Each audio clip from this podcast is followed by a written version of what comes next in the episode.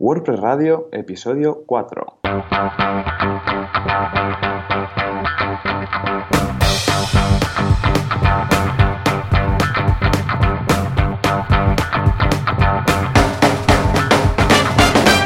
Muy buenos días a todos, bienvenidos a WordPress Radio, el podcast sobre WordPress, donde hablaremos de todas las cosas relacionadas que encontraremos en este querido CMS. ¿Y quién lleva esto? Pues eh, Joan Boluda. Joan Boluda, buenos días. Hola, ¿qué tal? Muy buenos días. ¿Todo bien por ahí? Todo muy bien, aquí con un poco de resaca de la WordCamp Sevilla. Hombre, hablo, entiendo todo. hablo, entiendo todo. Muy bien, sí, sí, fue, fue chulo, ¿no? Sí, fue muy chulo. Estupendo, muy bien, muy bien. Pues aquí, eh, vamos, eh, no con la resaca que llevas tú, pero sí ya preparando y con todos todo lo que contempla esto a la WordCamp Barcelona. O sea que también la tendré. En su momento también la tendré, la resaca. Ya hablaremos de la WordCamp Barcelona más adelante, ya veremos. Y aquí estamos un servidor, Joan Artés, y hoy vamos a hablar de plugins. ¿Correcto? sí, señor, los plugins, esos fantásticos softwares que eh, nos permiten ampliar WordPress. Pero la gracia de WordPress es que, como dijimos hace un par de episodios, ¿no? Cuando en una versión lanzaron los plugins, eh, fue un gran qué, ¿no? El hecho de poder modificar, ampliar, quitar, añadir cosas a WordPress sin tocar WordPress. O sea que estupendo. ¿Qué haríamos sin los plugins, eh, Joan? Buah, madre mía. Pues mira, partir todo de cero. ¿Qué haríamos sin los plugins? Pues partir de cero. Yo me acuerdo, y ahora, a ver, lo de los plugins es lo que decíamos, ahora os parece lo más, lo más normal del mundo. Un plugin, le das, buscar, instalar, activar y ya está.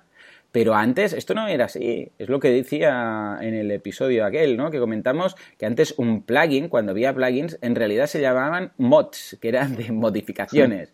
y entonces tú te bajabas unos cuantos archivos y te decían, este archivo lo pones en ese directorio del CMS, ¿eh? este otro archivo en ese otro, esto es en la raíz y entonces vas a, config.php y ahí en la línea 512, suponiendo que no has hecho otra modificación y entonces te han cambiado las líneas, vas a la, eh, la 500 tal y ahí quitas esa línea, la comentas. Eso era un plugin antes. Imagínate qué sacrilegio, ¿no? Madre mía, sí, sí. Y ahora, hoy en día, el repositorio de WordPress ya lleva 46.986 plugins. Madre mía. Y todos los premium que no están ahí, porque estos son solo los, los repositorio oficiales, ¿no? Madre mía de Dios. A ver, ¿qué, ¿qué, sería un plugin? ¿Cómo lo podríamos definir de una forma relativamente fácil? A ver, eh, al final, mira, un plugin no deja de ser una funcionalidad específica, como puede ser un eh, seguridad, SEO, analítica, marketing, que no entra por defecto en el core. Es decir, que no entra en el núcleo de WordPress. ¿Por qué pasa esto? Pues porque la comunidad de WordPress decide qué cosas y qué no cosas pueden entrar como funciona en el core, porque al final se, van, se intenta que todo lo que es el núcleo de WordPress venga lo más eh, limpio, posible, lo más liviano posible, para no al final tener un monstruo, ¿no? Claro, porque esto uh, parecerá mentira, pero claro, como hay tantos millones de personas que utilizan WordPress y cada bueno, de hecho, si os vais a los foros y tal de WordPress, veréis que cada uno pide algo distinto. Uno pide esto, uno lo otro, uno lo otro, y cada uno piensa, pero si esto solo lo que quiero yo no es para tanto, ¿no? Es simplemente pedido esto, no es gran cosa, pero claro, todos los millones de peticiones que hacen, pues claro, al final WordPress sería monstruoso. Y de ahí que, por ejemplo, haya cosas tan raras como que la gente diga, pero ¿cómo puede ser que no venga temas de SEO en WordPress ya? Ah, bueno, SEO, ah, WordPress ya tiene ciertas cosas a nivel de SEO ah, out of the box, ¿no? Tal cual de serie, por decirlo así, pero mm. hay muchas cosas que no las puedes hacer por defecto. Temas de la descripción de la página, por ejemplo, la etiqueta title, la etiqueta description, todo esto no lo puedes elegir en WordPress. Entonces necesitas un plugin y mucha gente dirá, pero pues ya me explicarás, vaya tontería. Bueno, claro, pero es que esto es una cosa más, y después hay otra más, y después otra más, y otra, y otra, y otra, y al final acabaríamos con un CMS monstruoso. Entonces, ¿esto quién lo decide, lo que entra y lo que no entra? Vamos a hablar un poco del tema, quién hay detrás de todo esto. Bueno, bueno, al final, pues la, comunidad de WordPress ¿no? se, divide en varios equipos, y uno de ellos es, como he dicho, el de, el de núcleo, ¿no? el de core, core que sería. Y ahí, pues, si alguien hace una propuesta, manda un ticket, oye, mira, que he visto esto, que podríamos integrarlo en el, el, como núcleo, como corazón de WordPress, la gente dice, hombre, es que esto es demasiado, pero primero lo que se hace es hacerlo como plugin. Y luego si cuadra, por ejemplo, caso práctico, la REST API, esta famosa y nueva API que WordPress va a tener, vete a saber cuándo, si en la siguiente o, la, o la otra versión, eh, cuando se ve que el plugin está maduro y luego la comunidad por Slack decide que puede entrar o no y se abre como un proyecto nuevo, pues se integra en el, en el, núcleo de WordPress. Pero ya te digo, esto es muy, muy, muy complicado. Siempre se intenta que el corazón de WordPress sea, sea lo más liviano posible. Porque al final esto, cuando se añade una nueva funcionalidad al núcleo de WordPress, luego hay que mantenerla. Claro. Claro, sí, sí. Sí, sí, porque no es únicamente eso, es, lo que dices tú. Luego es a ver cómo interactúa con otras aplicaciones, con otros plugins, con, vamos, con todo. Y ah, cada vez que hay una iteración nueva, ah, va a tener también que lidiar con esta. O sea, que es lo que dices tú. Es, complejo, es complejo. Sí, es un mundo complicado, ya te digo. Eh, el último caso práctico que tenemos, el de la REST API, y se han intentado meter otros plugins, pero cuesta, cuesta. Ya te digo, siempre hay debates eh, unos, unas discusiones enormes por Slack, por el track de WordPress, que un día hablaremos de ello, de, oye, mira, que he encontrado esto, me gustaría que estuviera en el core, mm. etcétera. Pero bueno, si la siguiente integración es eh, la REST API, quién sabe si la próxima integración sería multilenguaje en WordPress, ¿no? Ay, eso sí que estaría muy bien, Joan, ¿eh? Mira que, mira que hay cosas que, bueno, lo entiendo y digo, bueno, esto está, ya está este plugin, para esto está este otro, pero meter en el core. Mire, ya no te digo, ya no te digo mm, que, se puede hacer de principio a fin, ¿eh? todo. O sea, que sea, que ya venga, porque sería entonces eso ya que en el core fuera multilenguaje de base, que sería, vamos, la panacea. Pero aunque solo fuera para que viniera preparado, para que otros desarrolladores eh, prepararan sus plugins de una forma no chapucera, como es lo que hay ahora, vamos, yo ya firmo, ¿eh? Pero claro, es, una, es un cambio que es muy potente, o sea, es un cambio, no estamos hablando de añadir un botoncito en la interfaz de administrador, ¿eh? estamos hablando de algo que toca, vamos, no el core, el, mismísimo, mm, vamos, cerebelo de, WordPress. Y de ahí que lo veo un poco complejo. Hemos visto algunas, eh, bueno, algunas eh, formas de acercarse a través de Babel y tal, que ahora Automática ha comprado, la gente de, bueno, ha tomado las riendas en el proyecto Babel y tal. Pero de momento lo veo bastante aparcado y hay cierto protagonismo con el tema de, la API, ¿no? ¿Cómo lo ves? Sí. Bueno, al final el tema del multilenguaje es un tema que en, nuestro país nos toca muy, muy de cerca porque, por ejemplo, en Cataluña, pues, oye, no, quiero la web en castellano y en catalán. Y claro, ¿qué, ¿qué, vas a hacer? no En cambio, en Estados Unidos, donde está la mayoría de mercado, o en el resto de Europa, no lo tienen este, este problema, entre comillas, ¿no? Mm. Y es por esto pues, que deciden integrar más la REST API, porque se puede sacar mucho jugo de ahí, aplicaciones móviles, aplicaciones de terceros, jugar entre WordPress, etcétera. Y esto no, no es tan por tanto, no es tan, por la labor. Yo cada vez más lo que hago directamente es multisite, ¿eh? Ya nos salimos un poco del tema, pero ah, y un día hablaremos de multisite, pero cada vez que me dicen dos idiomas, multisite, lo, lo combino con Multilingual Press, que es un plugin que, que junta dos mm, sites del multisite para que no tengas que estar entrando y saliendo de cada site para, para, hacer la traducción, sino que directamente le das a un botoncito y te cambia de site y, te pones a editar el post traducido. Y lo bueno de esto es que te mantiene dos sites, bueno, pues son dos sites eh, independientes. Entonces, eh, claro, no hay ningún tipo de problema en cuanto a compatibilidades con otros plugins, etcétera. Incluso te digo algo, si un día desinstalas el plugin este de Multilingual Press, no pasa nada pues simplemente siguen los dos por su lado, o sea, son dos sites independientes, creados independientes. Yo cada vez lo veo más claro, ¿eh? Eh, ya te digo, y no soy más extremo porque lo más extremo sería directamente dos sites distintos. Pero claro, eso implica... Claro, depende de cada caso, ¿eh? Porque, por ejemplo, tengo clientes que eh, el que va a llevar el site en inglés y el que va a llevar el site, yo qué sé, pues en alemán, pues son dos personas distintas. Y, claro, cada una pues va a escribir sus posts, cada una va a hacer su ah, seguimiento, por ejemplo, a los comentarios y valoraciones de los clientes en su idioma. Entonces, en ese caso, pues escucha, pues dos sites, claro que sí. Incluso a veces tienen dos almacenes. ¿No? Entonces, eh, claro, pues, escucha, pues crea dos sites y que cada uno lo lleve. ¿Por qué querer juntarlo todo en uno, no? En ese caso sí, pero claro, a veces hay la típica tiendecita que dice, no, estamos en Barcelona y la haremos en catalán y castellano. Bueno, ya piensas, ya, lo hemos liado, ¿no? ¿Estás seguro que quieres hacerlo? pero vamos, muy bien. Pero bueno, esto nos dará para varios, varios podcasts, ¿eh? Sí, madre mía. Madre Buah, Muchos. Madre Multisite, multidioma. Bueno, un día hablaremos solo de ello. Muy bien, muy bien. ¿Qué más tenemos? Va. Claro que sí. Pues nada, si quieres empezamos ya. Seguimos hablando de lo entre diferencias entre el repositorio y las tiendas de plugins. Sí, perfecto. Esto es un poco como vimos la semana pasada con el tema de los themes, ¿no? el más tema o menos, de los plugins. Más o menos sí, seguiríamos el mismo esquema, ¿no? ¿Qué, es un, ¿Qué es el repositorio y qué son las tiendas de plugins? Bueno, para empezar, como hemos dicho al principio, eh, WordPress tiene un repositorio libre de plugins donde todos son gratuitos o al menos son de la serían freemium, ¿no? Estos que las primeras funcionalidades son gratuitas y si quieres algo más, pues lo que haces es compras la licencia y poniendo un código en el plugin, pues activan más cosas o no. El repositorio de WordPress, ¿no? Pues está disponible en wordpress.org barra plugins y ahí entraríamos y tenemos una lista gigante o con un buscador de todos los plugins, donde ahora mismo hay casi 47.000 plugins. ¿eh?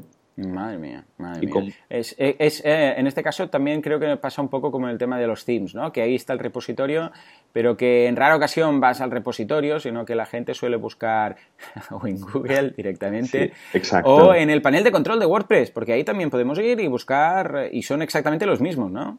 Los mismos, los mismos, sí, sí, sí. Y recomendaciones para encontrar un buen plugin al final es que tenga buenas estrellas, es decir, cuatro o más de cuatro, y ver que esté activo, es decir, que se haya actualizado hace, hace poquito, que tenga bastantes instalaciones, y que sea súper importante y que sea compatible con nuestra versión de WordPress. Efectivamente, de hecho hay un cartelito, bueno, un aviso que dice este plugin ha sido probado o no ha sido probado con la última versión de WordPress y es compatible o no es compatible según el autor.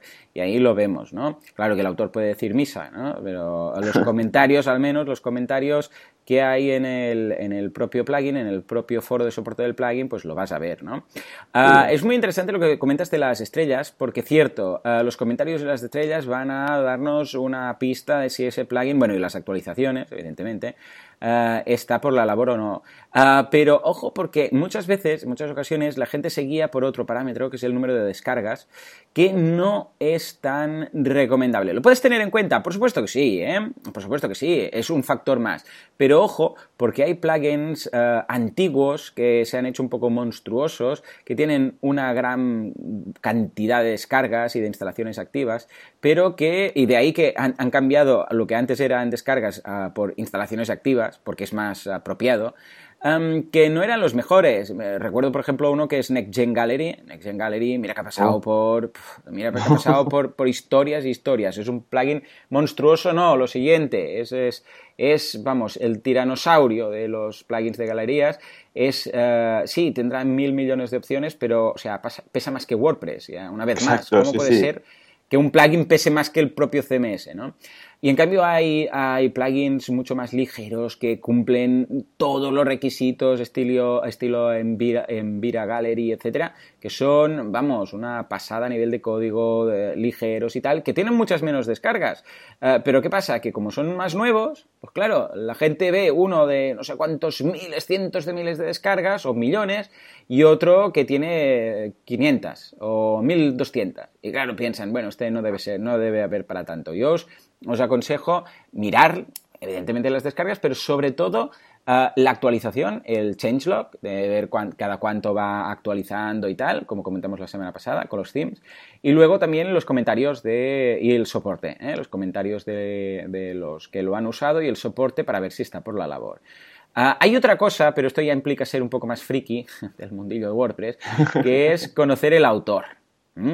Yo hay algunos autores que, están consagrados. Eh, John Blackburn, eh, Pippin Williamson, eh, la gente de Tenap, Triple J, es, John James Jacoby, toda esta gente que contribuye en el core. vamos, bueno, de hecho, mira, una pista fácil sería cuando miráis el perfil del que ha hecho el plugin, mirar si tiene eh, no sé si lo sabéis, pero lo vamos a comentar en el, en el repositorio. Cuando vais a ver quién es el autor, veis el perfil del autor y entonces tiene ahí como unas medallitas, ¿de acuerdo? Y esas medallitas dicen qué ha hecho a nivel de, por ejemplo, si, si está involucrado con WordPress, si ha organizado WordCamp, si ha, si ha ayudado a contribuir en el core, si ha creado plugins, si ha creado themes, si está en el eh, Theme Review Team. O sea, ves un poco de todo. Bueno, cuanto más implicado eh, sea ese autor, eh, más, vamos, más eh, garantías tenemos que ese plugin estará cumpliendo los requisitos de WordPress. Si es alguien que no tiene nada, a ver, que tampoco es señal de que vaya a ser un mal plugin, pero desconocemos si es una persona que es simplemente, pues vamos a decir, un desarrollador PHP que le han pedido que haga esto, que ha hecho un plugin y no conoce las mejores buenas prácticas de WordPress, ¿no? En ese caso, pues entonces ahí lo podríamos, mm, lo podríamos notar ahí. Claro, yo en este caso, como estoy, bueno, y como tú, he metido en WordPress hasta, hasta los topes, pues claro, yo veo algunos actores y esto va a misa. O sea, le dicen estos, esto va a misa. Y cuando veo un plugin de ellos, no dudo en ningún momento en buscarlo. De hecho, me alegro mucho cuando voy a buscar algún plugin y veo algún autor conocido por ahí, digo, hombre, este ya está, este va, este va a misa. Ah, ¿Cómo lo ves? Ah, ¿Crees que sería interesante echar un vistazo al, autor y conocerlo un poquito? Claro que sí, y aparte mirar si tiene más plugins hechos, ¿no? Mm, cierto, sí señor, porque a veces tienen como un pequeño ecosistema de plugins y claro, entre ellos, como son del mismo autor, pues se llevan muy bien y no tendrás ningún problema de incompatibilidades, ¿no? Bueno, porque quizás esto es, el, siguiente, el siguiente problema. ¿Qué son las incompatibilidades de los plugins? Y cuando dicen, no, es que este plugin no es compatible con este otro, ¿de qué dominios están hablando? Bueno, básicamente, pues que si tenemos un plugin de seguridad y cogemos otro plugin de seguridad y metemos los dos, pues al final llega un momento, ¿no? Este sería el caso más bestia, ¿eh? Llega un momento, ¿no? Que los dos chocan, ¿no? Bueno, yo he visto dos e-commerce, ¿eh? En una misa. Dos plugins de e-commerce en el mismo site. Imagínate qué locura. Y yo dos de multidioma, así que... ¡Wow! ¿Qué dices? Clientes ¿En serio? Sí, sí, sí, Ah, Dios, esto es la forma de destruir WordPress, ¿no? O sea, es, es Total, es el format eh, C2 puntos. Qué bueno, madre mía. Y bueno, funcionaba a la perfección, ¿no? Claro, hombre, ahí tenía, podías meter los idiomas que querías. Exacto, dos, dos, eh, dos catalán, dos español, dos Muy bien, muy bien, muy bien, muy bien. Más cosillas de, que tenemos que tener en consideración. Venga. Bueno, creo que lo que hemos comentado ya, ya estaría, ya serían unas buenas pautas, ¿no? no sé si sí, para elegir perfecto. Entonces, eh, ¿qué pasa? Como comentábamos eh, la semana pasada, ¿qué pasa eh, con los plugins premium? ¿Son de fiar? ¿No son de fiar? ¿Dónde los encontramos? ¿Vale la pena? ¿No vale la pena? ¿Cómo lo ves? Hombre, claro que son de fiar. O sea, si es un mercado, una tienda online de plugins de código, ¿no? Que, que, es famosilla, que tiene muchas descargas, que sale en varios medios, pues sí que nos podemos fiar de ahí. O sea, aquí, tenemos... ahí cómo elegimos, porque claro, ahí no hay el repositorio, no hay valoraciones, no hay uh, no hay las medallitas del autor. Eh, cuando, cuando haces algo así, ¿en qué te basas?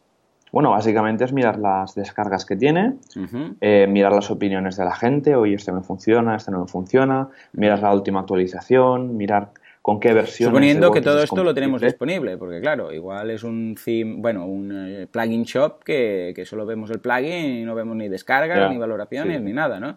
Quizás eso sería, eh, en el caso de no ver nada de eso, una señal que, a saber tú cómo va, Exacto, yo no, yo no me fiaría de, mm. de, la compra de un plugin que no tienes ni demo, no tienes información. Yo una cosa que hago mucho es enviarles un mail, ¿no? Con una pregunta. Perdona, ¿este plugin es compatible con este otro? ¿O mm, me va a ir con la versión de WordPress tal, la última? Y a ver lo que tardan en contestar. Esto es señal. Señal, si responden rápido, sí, sí, no sé qué, cuántos, esta es la última versión, tal y cual, no sé qué. Vale, pues estupendo, pero si te tardan tres días en contestar y piensas, madre mía, si esto es una... Y, ojo que es una pre-sale question, es una pregunta de, preventa, y tardan tanto en contestar, no te imaginas lo que van a tardar eh, si, si, tengo un problema. Yo esto suelo hacerlo. es un truquillo que aprendí de un profesor mío que me decía, cuando te vas a comprar un electrodoméstico, antes de comprar a la marca, llama a servicio técnico, invéntate una avería y a ver qué pasa. A ver qué te dicen. A ver si te dicen, uy, esto no sé qué, o te dicen, sí, ya pasamos y lo reparamos, o esto no entra en garantía, o no sé qué. Y entonces, en función de esto, decide decide si comprarlo o no, porque quizás un día te encontrarás que eso será verdad. O sea que esto es una, es una posible opción. Estaría, estaría muy interesante, ¿no? En este sentido. ¿Cómo lo ves? Sí, claro que sí. Yo lo que hago es mirar que cuando vas a la típica eh, página web donde venden solo un plugin y mirar a ver si hay o, no una demo, ¿no? Y si esta, esta demo eh, realmente te, va a sentir la seguridad de que este plugin te va a, al final a solucionar el problema o la funcionalidad que necesitas eh, arreglar, ¿no? Cierto. Y luego, mirar, también otro punto importante es la documentación. Ah, que el, plugin lleve documentación, porque a veces te bajas a un plugin, lo compras y no sabes qué hacer, lo instalas y luego, ¿dónde está el panel de opciones? ¿Dónde puedo cambiar esta opción? ¿Se puede cambiar la opción? ¿Puedo tocar el plugin? Y, luego otro punto importante es eh, si el autor como programa, ¿vale? A veces si es un plugin que vale pues 5 dólares, 9 dólares, te, final no te lo piensas tanto, pero hay plugins que valen mucho dinero. Sí, sí, sí. Bueno, de hecho, hay algunos, depende de qué desarrolladores y lo que hacen. Por ejemplo, la gente de Appresser estaba sobre los 500 dólares, ¿no? Si no recuerdo mal, para pasar la app con el tema de PhoneGap y tal. Imaginaros, es un plugin que convierte tu WordPress o traslada la información de tu WordPress a una app nativa en, eh, para iOS y para Android y tal, ¿no? Claro, 500, 500 dólares. Eh, bueno, 490 y pico. Y hay algunos de ciento y pico, 200. O sea mm. que, claro, nos lo tenemos que pensar. Porque, claro, esto suele ser una cuota anual que cubre durante un año y después al año que siguiente de actualizaciones y soporte y luego el año siguiente tienes que volver a empezar desde cero, o sea, tienes que volver a pagar para volver a tener un año más de soporte, o sea que sí. importante. Eso muy es. bien, muy bien, muy bien. Bueno, ¿y qué pasa, Joan, si queremos un plugin y no queremos pagar por él y nos lo bajamos? ¿Qué pasaría?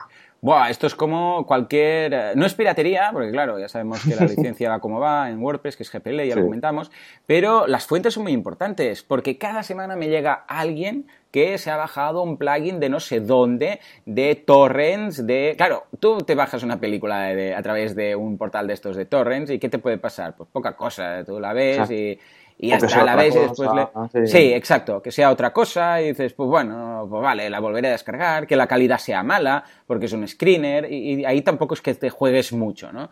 Pero, claro, te bajas un plugin que tiene malware, que tiene virus, porque, claro, muchas veces uh, estos sitios donde, donde te los puedes bajar así uh, sin pagar por la patilla y tal, uh, lo que hacen es, claro, ahí el negocio debe estar por algún lado. ¿Qué hacen? Pillan el plugin, lo abren, meten el código que le interesa, lo vuelven a comprimir y lo suben. Y esto con plugins y con themes, ¿eh? que la semana pasada no lo comentamos, pero mira, con themes. Yo me he encontrado en, alguna vez eh, algún theme de alguien que me decía, ostras, que tengo un problema con la web, no sé qué, Google me ha dicho que tengo malware, entonces vas a mirar los themes. Incluso estos sitios a veces cambian el, screenshot del theme, cuando vas a ver el theme, y te aparece el, theme, eh, entonces ahí le colocan ellos la publicidad de su web. Y, se ve ahí, no sé qué, punto com, ¿no? Como queriendo decir, eh, somos nosotros. O sea, se, han esmerado a abrir, a pillar la captura de pantalla del, del, previo del theme, colocar ahí su publicidad y volver a hacer, y colocar ahí lo, lo que haga falta y volver a cerrarlo. Y esto me pasa cada semana, ¿eh? No es una cosa que me pase cada día, pero cada semana me viene alguien que se ha bajado un theme eh, sin pagar por ahí, un theme o un plugin por ahí sin pagar. Además, el theme ya de por sí ya es malo, incluso pagando, imagínate tú. y que ha tenido problemas, ¿no? Ah, evidentemente tampoco tienes el soporte de los desarrolladores y básicamente si tú vas a montar un negocio Ah, con un theme que, no has pagado por él, pues, eh, pues claro, es, puede llegar a ser eh, muy problemático, porque no es simplemente que no vas a poder ver la película que querías ver, sino que quizás te van a piratear la web o Google te va a penalizar. O sea que como mínimo eso. No sé si ves algún otro ah, factor negativo en este sentido. Bueno, básicamente yo, estoy, yo le llamo los plugins con regalito, ¿no? Que ah, funciona igual, o sea, no te das cuenta y funciona igual que, si lo hubiésemos comprado. Y este plugin, pues como has dicho, inserta un código y tal, y que este código puede ser desde un enlace a la página web del, pirata, entre comillas, que esto es para hacer el Black SEO, que ya hablaremos otro, otro episodio sobre el SEO y todas las técnicas que hay, etcétera. Sí, sí, que ni te enteras de lo que dices tú, ¿eh? Tú ni te enteras, tú sigue yendo... No es que de repente la web veas ahí la calavera de te hemos hackeado, jajaja, sino que va por detrás, ¿no? Sí.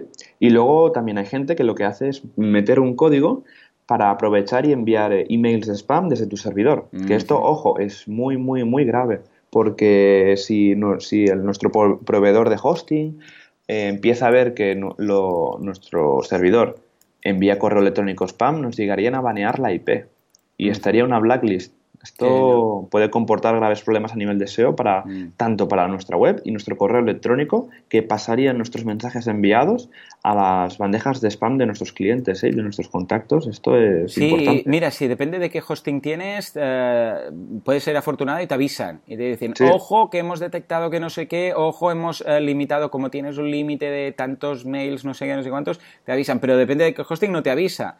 Y entonces, baneado, es lo que dices tú, te ponen en la lista y y bueno, para arreglar eso, venga, empieza a cambiar de servidor o de dominio, o de lo que sea. Madre mía, es peor que un trámite de Hacienda esto, ¿eh? Sí, y te cuesta bastante más que pagar por ese plugin. Exacto. O sea que ahí estaría. Muy bien, estupendo. Venga. Ah, creo que tenemos un poquito de, recomendación, de recomendaciones de, de, algunos plugins que, vamos, nosotros utilizamos en nuestro día a día y que recomendamos mucho para ah, distintas temáticas, ¿verdad? Correcto. Mira, yo por ejemplo, a nivel de, por empezar, ¿eh? de newsletter, a mí me gusta mucho MailPoet, que es como un gestor de newsletters dentro, directamente de nuestro panel, que nos permite tanto pues crear los formularios de suscripción, creando pues un widget en una sidebar, una página, y luego pues que dentro del mismo panel de WordPress pues deja enviar y crear newsletters con los usuarios que tengamos registrados en, la, en nuestro portal. Para mí, es, para mí este plugin es, muy útil y aparte pues permite configurar los sistemas de envío. Es decir, que si usamos MailChimp para enviar emails, si enviamos Amazon SS, etcétera, pues ahí en ese plugin se podría configurar. Efectivamente. Eh, yo lo utilizo mucho hace, bueno, varios años que lo utilizo. Es el que tengo yo, es el que, vamos, eh, instalo prácticamente en cualquier cliente. Y ah, hasta ahora, claro, ojo, que este plugin lo que hace, es como bien dices tú, es gestionar la base de datos de usuarios y montar los mails. Pero no los envía como tal. Para enviar puedes hacerlo de varias formas, desde enviarlo desde el propio servidor, cosa que no se recomienda, enviarlo con cualquiera de los servicios que comentas, ¿no? Pero están preparando y vinieron en la WordCamp Barcelona, en la última, y seguramente vendrán también en esta, están preparando un sistema de envío ellos, ¿de acuerdo? O sea que están al tanto porque en breve, y de hecho en fase beta yo lo he probado y está muy bien, ah, en breve también podrán ellos hacer el envío. De momento, de momento, ah, hasta ahora trabajaba con Mandrill, lo que pasa es que Mandrill ya se ha unido del todo con MailChimp, entonces ya no puedes utilizar Mandrill solo. Ah, utilizo SendGrid, que está muy bien, que es lo que recomiendan ellos, o sea que por ahí muy bien. Y por otra parte, en cuanto a MailPoint, lo que sí que debo decir es que ah, no sé si has podido ver la versión beta, la 3, que están ya a punto de lanzar, pero es extraordinaria. Muy, muy bien. Han cambiado la, la, interfaz, han cambiado, ahora los mails pueden ser responsive, han cambiado, ah, puedes enviar mails de solo texto, o sea, está estupenda. Ah, os recomiendo a todos que os apuntéis a la, a la lista beta para, que, para ser beta testers y probéis la versión 3 porque es una auténtica gozada. Chapó por el equipo de MailPoet. Sí, básicamente lo que han hecho es eh, coger el plugin y hacerlo de, cero, porque han heredado mucho código ofuscado, código mal hecho, han tenido muchos problemas, muchos hackeos, hubo un hackeo hace un par de años bastante mm. importante, pero bueno, Seguimos. Que otros plugins WP podrían aprender de esto y hacer también una, una construcción desde cero. ¿eh? Pero vamos, ahí queda. Sí, sí. Cachés, ¿qué plugin usas de caché normalmente, eh, yo no uso ninguno, nunca y no, los recomiendo. Ah, ¿Por qué? Porque el caché yo siempre he preferido ah, que sea algo a, tema, a nivel de servidor. A ver, ¿por qué no? Porque es, es, un tema muy complejo, ¿vale? Es un tema muy complejo y la mayoría de gente no lo hace bien y después tiene problemas. Cada semana me viene alguien con la duda siguiente. No sé qué pasa, que cuando estoy conectado como administrador y miro el site veo unos posts, en cambio cuando viene la gente no sé qué veo otros. Problema del, del de esto de caché. No sé qué pasa, que el carrito no se me actualiza cuando alguien pone algo en el carrito. Problema del caché. No sé qué pasa, que cuando... Esto es cada semana. ¿Vale? Entonces, eh, actualmente yo, el, para mí el tema del caché es algo del último resorte. Es decir, antes cambia de hosting, ah, utiliza algún, ah, algún sistema de, por ejemplo, algún ah, WordPress, algún hosting de WordPress que ya lo hacen ellos, como por ejemplo WP Engine o otros, o Pagely, que tienen ya, de hecho no puedes usar plugins de caché en esos servidores porque ellos ya lo gestionan a nivel de hosting, ¿de acuerdo? mejorar, si no tenéis PHP 7, pasad a PHP 7, que es una pasada, pero es una gozada. Preguntad a vuestro hosting si tiene HTTP 2 y si no, pasad a ello, ¿de acuerdo? Os dejo en las notas del programa un día que entrevisté a Moncho, el, director en España de, SiteGround, y nos explica eso de en qué consiste. O sea, bajar el tiempo de respuesta a la mitad haciendo estas cosas, ¿de acuerdo? y a pasar el plugin de P3 que sirve para ver si otros plugins están ralentizando demasiado, ¿vale? Porque el caché para mí es un poco, eh, bueno, es como un poco poner la mierda debajo de la alfombra, ¿vale? Es decir, aún está ahí la mierda, ¿vale? Primero, limpia. Y si realmente no hay ninguna cosa a hacer más, entonces hablemos del tema de los plugins de caché. Ah, y este es mi punto de vista. Pero bueno, supongo que dentro de la desgracia que acabo de anunciar, habrá alguna recomendación interesante, ¿verdad? Exacto, sí. Por ejemplo, Automatic tiene un plugin que se llama WP Super Cache Sí, señor. Que va bastante bien, aunque la configuración es un poco tediosa porque hay que configurar parámetros raros. Y esto al final es lo, lleva a lo que has dicho antes, ¿no? Que eh, coge, la gente lo configura mal, luego no funcionan las cosas. el e-commerce me va lento, instalo un plugin y, ostras, es que se me está cachando el carrito. O se me está cacheando las sesiones. Claro, hay que ir con mucho cuidado. Claro, está bien porque la fuente es de WordPress, es la oficial, pero es complicadillo. Exacto. Y la, y la, solución que dices tú de que al final es mejor que lo haga hosting, yo hago lo mismo también, igual que tú. Yo hace tiempo que instalo un plugin de WordPress de caché, a no ser que sea el de, el de SiteGround, de, caché, para gestionar la caché del mismo servidor de, de SiteGround. Efectivamente. En ese sentido, fantástico. Ellos trabajan a nivel de hosting con... Eh, un día tenemos que traer a, a Oncho y que nos lo explique, pero ellos lo hacen a nivel de hosting y este no es un plugin de caché como tal, sino que es para controlar lo que hacen ellos a nivel de hosting. Es como, una, es como una mezcla. ¿eh? Otro plugin que, este en este caso vale la pena, bueno, hay también W3 Caché, que es bastante correcto y más simple de utilizar. Y luego uh, Rocket Caché o Caché Rocket, ah, no sé, el de Rocket, Rocket. Sí, ese es de pago, ¿no? Efectivamente, pero uh, dentro de la desgracia de todo funciona muy bien. La verdad es que yo lo he, ah, bueno, he trabajado, yo no, yo no lo recomiendo, yo no recomiendo plugins de caché para empezar, pero ah, dentro de todos los que hay en el panorama, este funciona muy bien, este pago, pero vale la pena. Y la verdad es que sí, que funciona muy bien, es muy simple de usar y chapo. Si tuviera que instalar uno obligatoriamente, ah, seguramente sería este, a no ser que trabajáramos, como decíamos ahora, con SiteGround. Correcto. Muy bien. Mira, otro plugin que me gusta, que es bastante nuevo y es de un agente de, aquí de, de, Barcelona, es el de Nelio Content. ¿Lo conoces?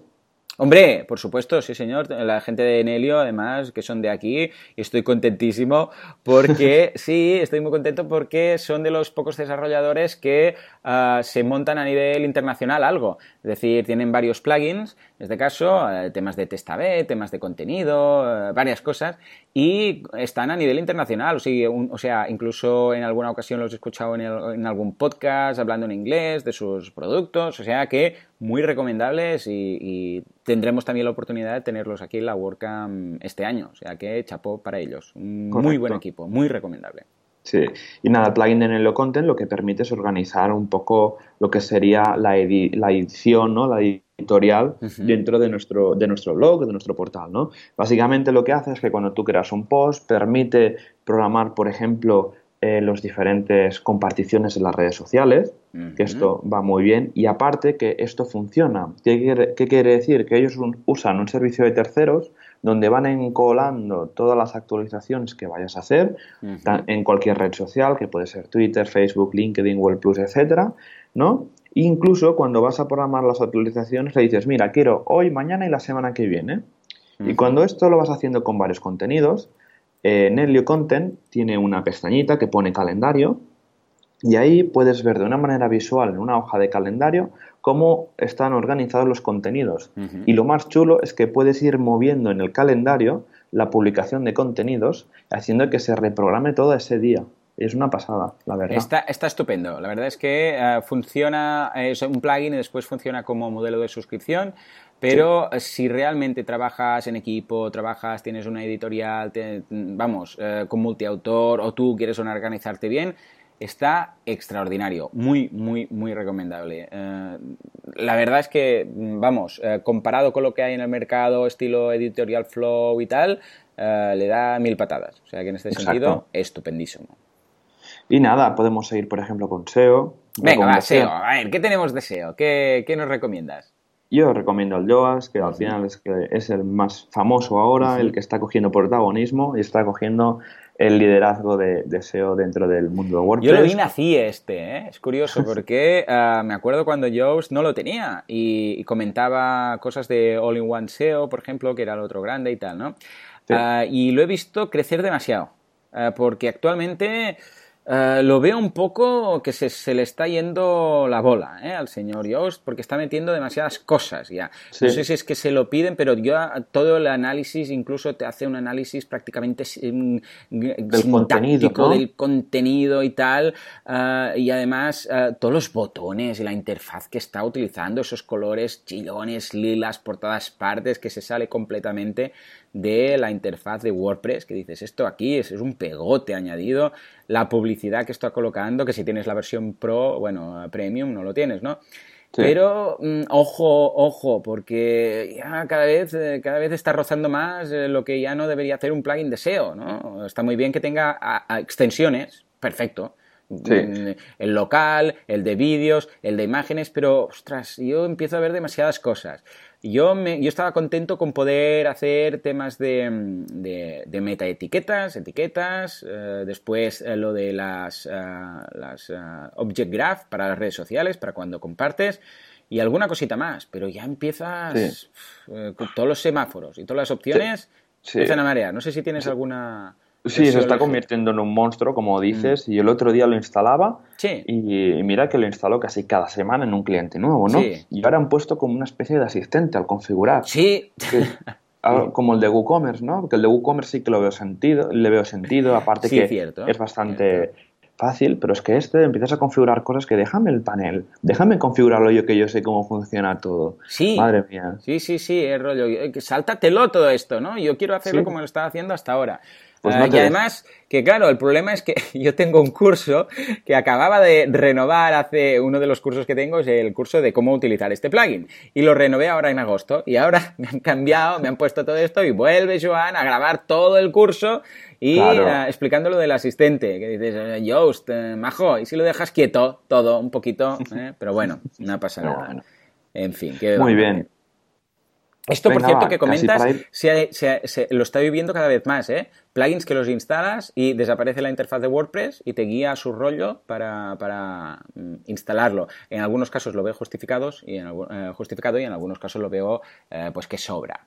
Claro que sí. Para cuatro opciones no hace falta montar un, un asistente. Sí, señor. Para nada. Nada, multilenguaje. Venga, va, este tema que tanto nos encanta. Ay, pues mira, yo eh, hasta ahora siempre había trabajado, bueno, hasta ahora, hasta hace un año, un año y pico, eh, siempre había trabajado con WPML, ¿de acuerdo? WPML, que es WordPress Multilingual. Lo que pasa es que, una vez más, se está haciendo monstruoso, hiper monstruoso. ¿Y qué, cuál es el problema? Pues que como cada vez van añadiendo más cosas y tiene que lidiar mucho con otros plugins, como por ejemplo, imagínate que tienes WooCommerce, buah, imagínate, WooCommerce y Multilingual Press y multilingual, ya la hemos liado. Ah, con lo que yo cada vez más, y es lo que te decía antes, utilizo Multilingual Press. El Multilingual Press es este plugin que te conecta a varios multisites, ¿eh? bueno, mm. varios sites de un multisite. Ah, incluso hay un plugin que tienen ellos en fase beta que se llama Multivoo, que sincroniza stocks. Entonces, con la combinación de esto, si quieres puedes tener los stocks sincronizados y si no, pues lo tienes por separado. Ah, mira qué chulo. ¿Tú qué? ¿Cómo, qué haces? Sí, no está muy bien. No lo tienen a la venta, no lo tienen, no está. Bueno, de hecho es gratuito, ¿eh? Multilingual Press, pero no lo tienen. Pero si se lo pides, pues te lo, te lo envían. Es, eh, ahí, ahí dejamos el truquillo. Exacto. Sí, yo, bueno, nosotros usamos WPML, tenemos muchas batallas diarias, pero últimamente se está portando bastante bien, ¿eh? ¿Sí? la verdad, sí, sí, sí. A ver, a ver sí, si no... leí su artículo que decía que ahora lo, han eh, revisado bien para que funcione y tal, ¿no? Yo de verdad ahora últimamente no estamos teniendo esos problemas que teníamos antes de que no me encuentra el string, el string translation, de que no me funcionan las banderitas. Y si no, mira, en la, por ejemplo, la WordCamp Sevilla ya me encontré a un chaval de soporte y ya le dije, bueno, ¿qué? ¿Cómo, ¿Cómo va? Eh? A ver si arreglamos un poquito de todo. Exacto. metiendo presión. Venga, bueno, y lo tendremos seguramente en la WordCamp de Barcelona. O sea que también todos los que lo veáis pondremos una foto y cuando lo encontréis, atacar, atacar. Exacto, exacto. Y nada, para ir terminando, un plugin de seguridad, a mí me encanta Sucuri. Hombre, Sucuri, sí señor, sin duda alguna. Es, eh, vamos, eh, súper recomendable un plugin que te mira tanto si te han hackeado y te lo soluciona, como además hace el hardening, ¿no? que es el tema de eh, mejorar la, seguridad de tu propio WordPress eh, para que no te pase. ¿Cuál es tu experiencia con este plugin?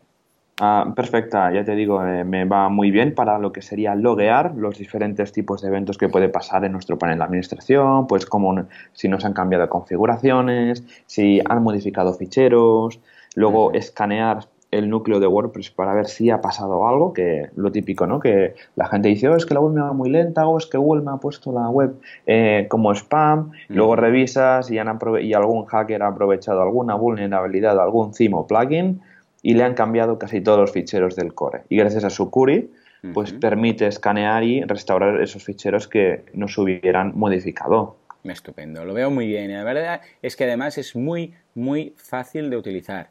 O sea, lo ves ahí, te va diciendo, esto está modificado, esto lo han añadido, esto lo han quitado, ¿qué hacemos? ¿Lo arreglamos? ¿No lo arreglamos? Tiene después una versión premium, bueno, es freemium porque te hace ciertas cosas. Luego, si quieres eh, un escáner de malware, debes pagar. Pero para desarrolladores, para implementadores WordPress, un día tenemos que hablar de qué es un implementador, un desarrollador, porque en el mundillo WordPress hay varios, varios perfiles, ¿no? Pero vale mucho la pena pagar la licencia de esta gente porque luego después lo vas utilizando a medida que los clientes lo van necesitando para hacer limpiezas y es una gozada, es una gozada. Yo tengo la versión esta de malware, eh, la de para todos los sites que quiero y vamos, eh, me, me, me, he ahorrado una de tiempo porque claro, el gran problema de cuando te han hackeado es eh, ¿Qué, has instalado? ¿Qué has hecho? Es que el cliente ni lo sabe. No sabe ni cuándo empezó a pasar, ni qué instaló, ni quién se lo instaló, si se lo instaló él, ni cuándo fue, ni si las copias de seguridad que tiene, si es que tiene copias de seguridad, ah, están dentro de ese intervalo de tiempo en el cual puede recuperar una copia de seguridad ah, válida. O sea, imagínate tú.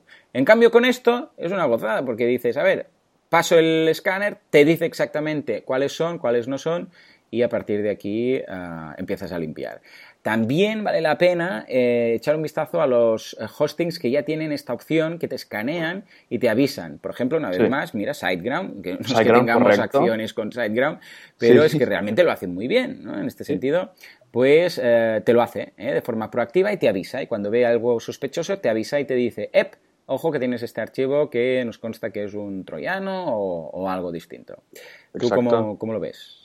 Sí, yo nosotros, por ejemplo, en Artesans, cuando tenemos diferentes programas de mantenimiento y, unos, y uno de ellos es la revisión de casi cada semana del, de, los, de, los, ficheros de la instalación de WordPress y revisar que, todo esté correcto. Y si el caso que hubiera una infección, pues lo, limpiamos.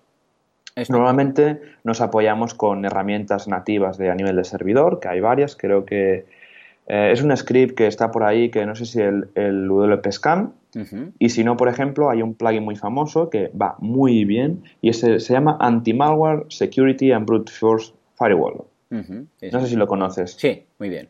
Muy bien. O muy bien. Cuando tenemos la web infectada y queremos limpiarla, este plugin lo que hace, cuidado que eh, ocupa bastante memoria a la hora de hacer un scan, como los antivirus de, antaño. Nos escanea toda la instalación de WordPress y nos lo limpia, que va bastante bien, la verdad. Mm. Tiene como una base de datos de los virus más, eh, los más últimos y va perfecto. Y es gratuito, la verdad. Mm, no, la verdad, sobre todo es usar y después de quitar, ¿eh? O sea, no lo dejéis ahí. Simplemente lo usáis, hacéis la limpieza y después lo, lo desactiváis y lo borráis. Pero sí, es, es, cierto, consumí mucho y me he acordado, sí, sí, del antivirus panda de turno, que estaba ahí, dejabas el ordenador y te ibas al cole como mínimo, porque tenías para horas, ¿no? O sea que sí. Muy bien, muy bien. Pues yo creo que hemos hecho un repaso muy interesante, ¿no? No sé si tenemos que comentar temas de actualidad. Bueno, sí, un poquito, ¿no? Pues ver, yo he estado este fin de semana en la WordCamp Sevilla, un ¿Qué tal, evento? Bien, bien. gen- genial, casi Ah, qué 200 personas, ahí con el caloret de Sevilla. Un día de comunidad bastante interesante, traduciendo. Luego hemos arreglado un tema del Slack de WordPress España. Y ahora, pues bueno, ah, en diciembre, como recordatorio, del 2 al 4 de diciembre tendremos la WordCamp Barcelona, Sí, que podéis, podéis eh, consultar toda la información y la que irá saliendo y suscribiros en 2016.wordcamp, perdón, 2016.barcelona.wordcamp.org. Vaya, vaya. URL que nos dan, ¿eh? Sí, sí, porque esto, por cierto, es un multisite, ¿no? Uf, multisite o multinetwork, no lo sé. Pero es un monstruo esto. Pues sí, ya lo tenéis ahí, aún no tenéis toda la información, pero está, vamos, ya tenéis la web activa y tal, y bueno, pues tenéis ya el, el mail de bienvenida y en, en nada ya podréis eh, participar en cuanto a si queréis eh, si queréis participar hablando, si queréis participar como voluntarios, si queréis participar en cualquier tipo de cosa, pues vamos a estar ahí, eh, vamos, encantados de la vida, dándos trabajo, ¿verdad? Que para dar trabajo se lo damos sin problema. Hoy, claro que sí, haremos una, llamaremos a los voluntarios, haceremos, bueno, un call for voluntarios que básicamente Vale. abriremos inscripción, inscripciones para quien quiera ayudar, porque siempre hay mucho trabajo, pues será, esta ayuda será bienvenida. Y aparte recordar que el 5 y 6 de noviembre en Santander tendremos la WordCamp Santander. Ay, sí. Yo voy a ir también, creo que me tocará dar alguna ponencia porque no sé si algún ponente se va, no podrá ir.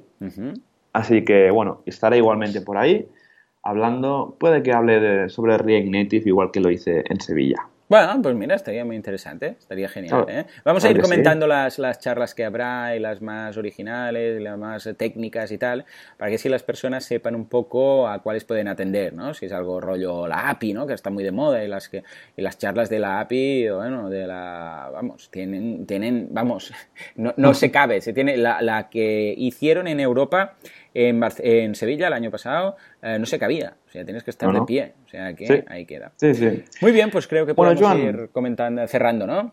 claro que sí, ¿no? Muchísimas gracias. Ha salido un podcast eh, bastante larguillo al final. Eh, el tema daba de sí.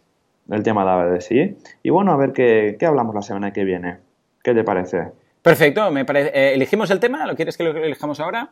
Sí, ¿no? Por ejemplo... Venga, va, venga, sé. ¿qué, qué tenemos por ahí? A ver, echemos A ver, tenemos e-commerce, multisite, BuddyPress, VPress... Ma- Multisite es, es chulo. Multisite Sí. me interesa. Además, lo trabajo mucho, lo toco mucho. Pues mira, como me toca presentar a mí, pues me, me pido multisite. ¿Te parece bien?